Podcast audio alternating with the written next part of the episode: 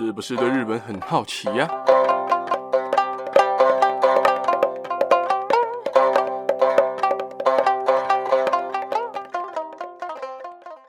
？Hello，大家好，我是八格牙路，久违的正式开场啊！今天呢，要跟大家讲的是一个日本非常知名的都市传说啊。这个都市传说曾经被翻成动画，还有 H 漫。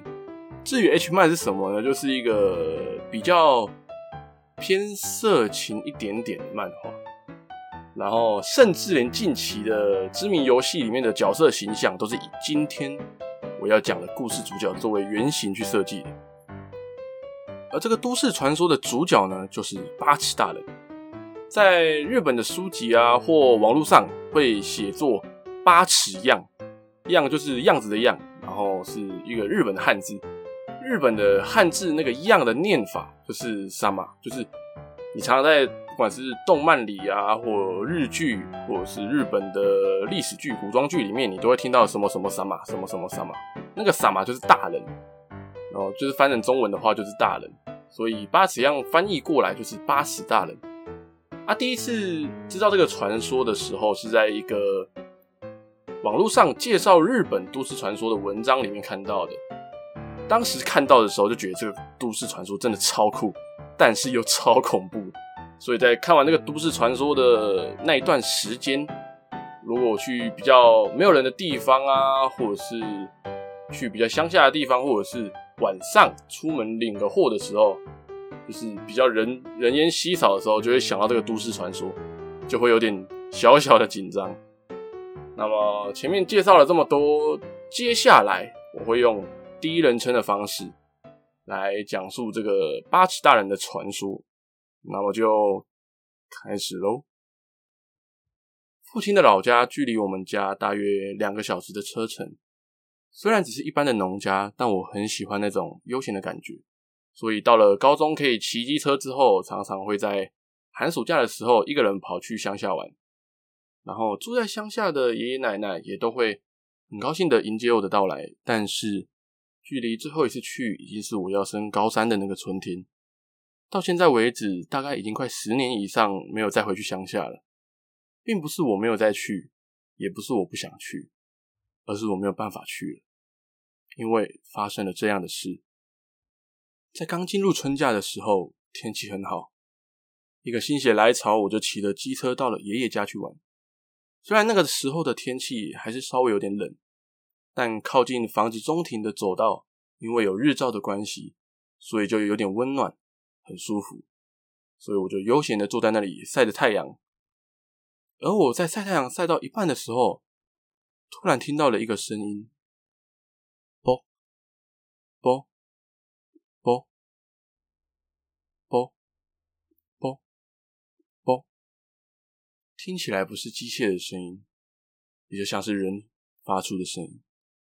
正当我在想是什么声音的时候，我看到外面的围墙上有一顶白色的帽子，而奇怪的是，那顶帽子并不是放在围墙上，而是一直在往前进，看起来就像是有一个人在外面走动。正当我觉得奇怪的时候，那个人经过外面围墙的一个裂缝，我才隐约看到外面的那个人，看起来是一个女生，而且那个女生穿着白色的洋装。戴着刚刚我看到的那顶白色的帽子，我才知道哦，原来刚刚那顶帽子是他戴的。可是那道围墙可是有足足两公尺这么高，要能把头从围墙上露出来，那个女生身高到底要多高啊？当我还在惊讶的时候，那个女生还是继续的往前走，直到离开了我的视线，那顶白色的帽子也不见了。不知道从什么时候开始，刚刚听到的那个“啵啵啵”的声音也不见了。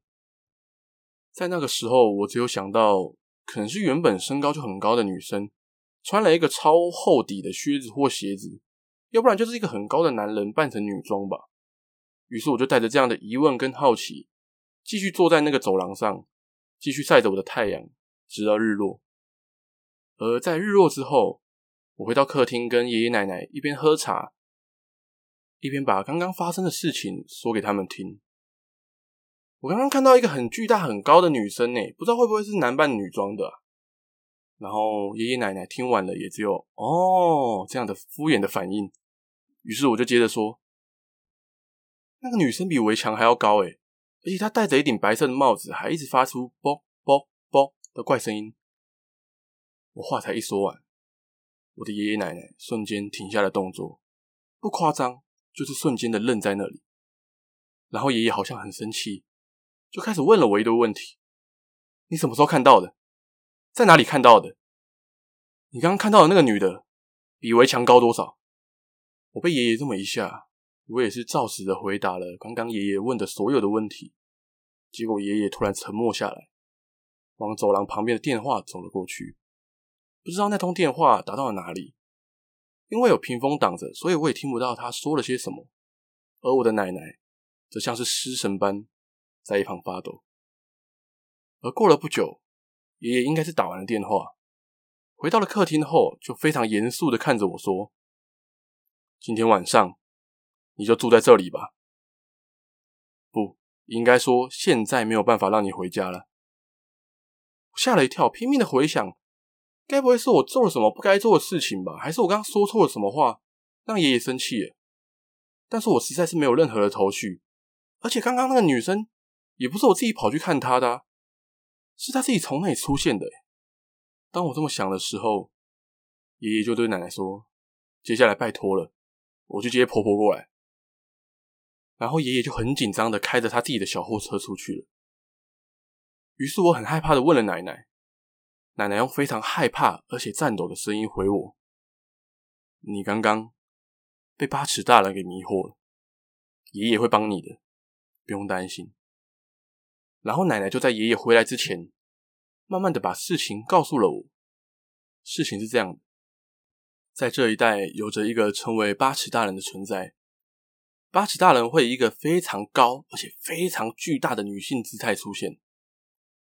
他的身高就像他的名字一样高，但是他的身高不一定是八尺，而且叫做八尺，主要是要表达他长得很高的意思。而且他还会发出。这样的声音，每个人看到的可能不太一样，可能是穿着丧服的年轻女性，或者是穿着和服的老奶奶，甚至是穿着工作衣的中年妇女。但他们的共通点都是，他们是身高很高的女性，头上会戴的东西，例如我刚刚看到的帽子，还有那个令人不悦的声音。而八尺大人的传闻，也是以前外地的旅客所带进来的。虽然没有受到证实，但因为八尺大人被这个地方的地藏王给封印在这个区域内，所以他没有办法到外头去伤害其他人。但是如果你被八尺大人迷惑的话，你就会被他缠上，而且你会在几天之内遭受杀害。而最近最后一次发生八尺大人杀人的事件，也大概是在十几年前。再来，这是我之后所打听到的。刚刚讲的地藏王的封印，指的是在这个村子里面，东南西北四个方位都设置了地藏王的庙，让八尺大人变得没有办法分辨如何才能通到村子外面的道路。就是因为这村子的地藏王庙就刚好在村子的边界。但我不懂的是，为什么要特地把这样的东西留在村子呢？原来是因为和邻近的村子有了协议。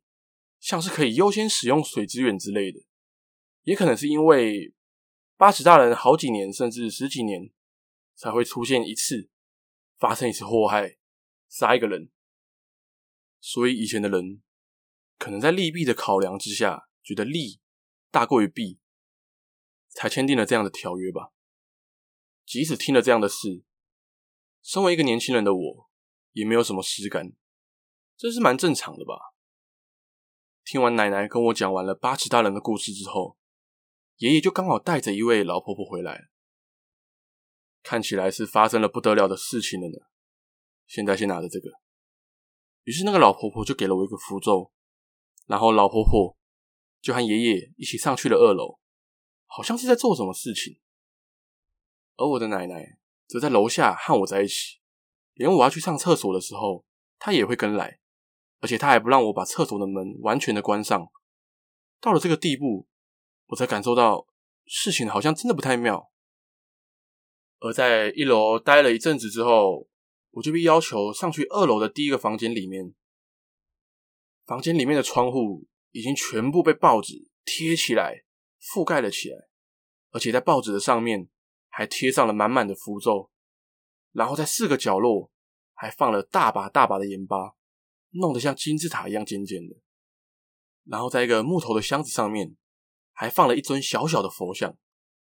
但是还不至于能被称为祭坛吧，因为就只有一个佛像在那边。之后也不知道从哪里拿出了两个尿壶，爷爷要我尿急的话用这个解决。就快要天黑了，听好了，到明天早上以前，你不可以离开这个房间。我还有奶奶不会叫你，也不会和你说话。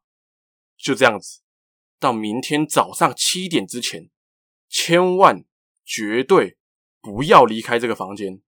到了七点之后，你自己走出来，我会和你家里面先做联络。爷爷就突然很严肃的这样看着我，跟我讲了这些，我也吓了一跳。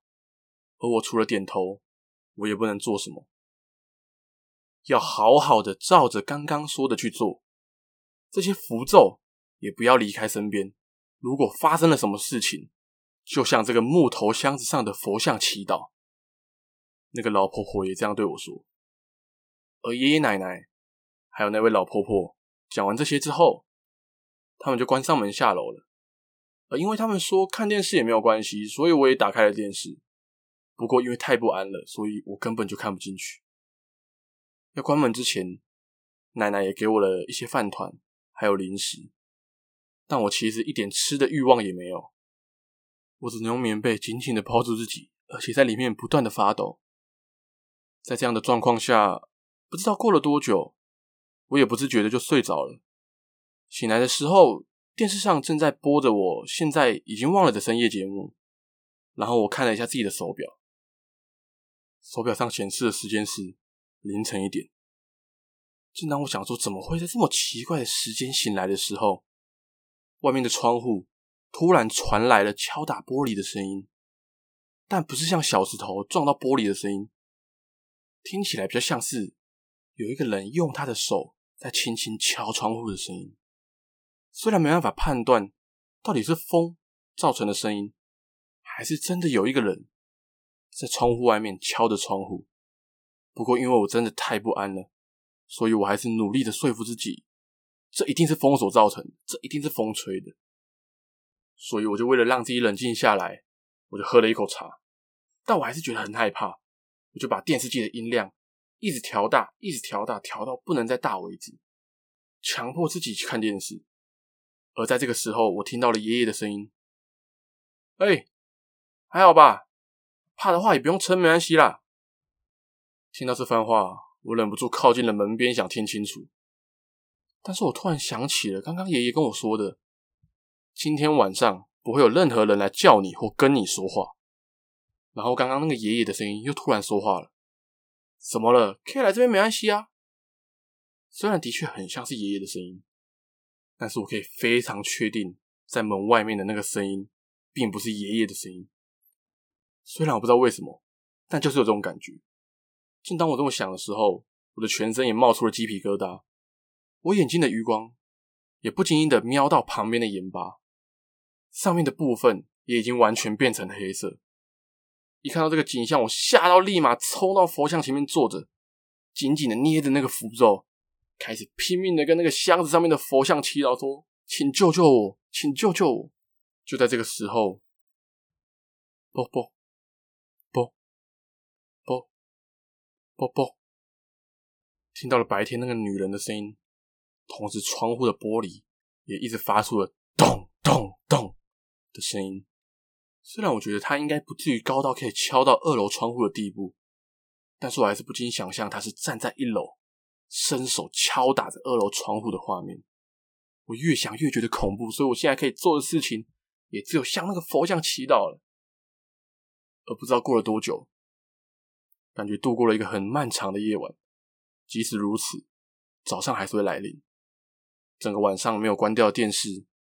也不知道从什么时候开始，开始在播放曾经新闻，而画面的旁边显示了七点三十分，敲打玻璃的那个声音，还有那个啵啵啵的声音，也不知道从什么时候就停止了。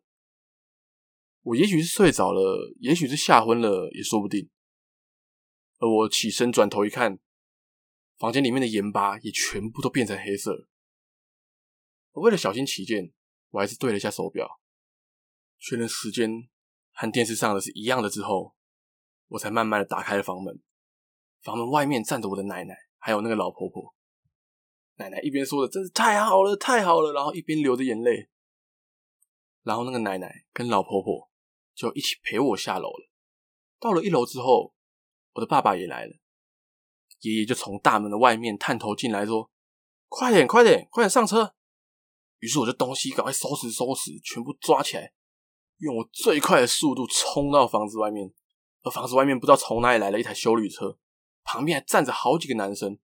那个休旅车是九人坐的，我被要求坐在正中央，而那个老婆婆则是坐在副驾。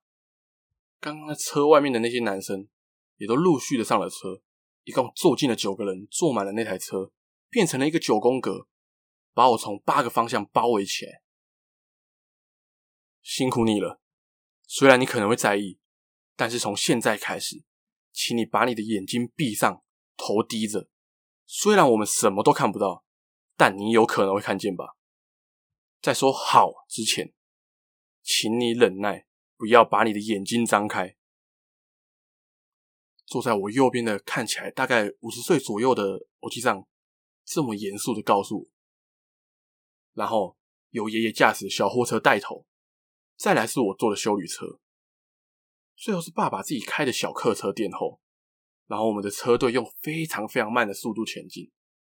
我现在想起来，当时可能连时速二十公里都不到。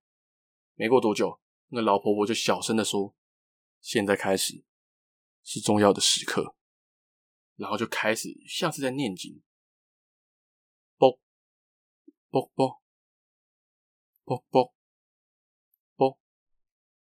又开始出现了那个女人的声音，我紧张的捏着从老婆婆那里拿到的符咒，原本照着欧吉桑的指示，闭着眼睛低着头的我，不知道怎么回事，原本眯着的眼睛，一个不小心看到了外面，我看到了一个像是一件白色洋装，跟着我们的修旅车移动着，是用大跨步跟着吗？但是他的头在车窗以上，所以我看不到。可是接下来他的动作。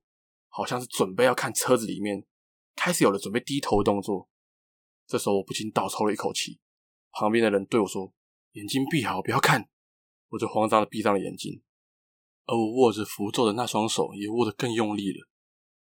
砰砰砰砰，感觉好像有什么东西在拍着窗户。连坐在我旁边的那群大人也开始陆续发出了惊慌的声音。即使看不到他，听不到他所发出的声音。但他大力拍打窗户的声音，应该还是听得到的吧？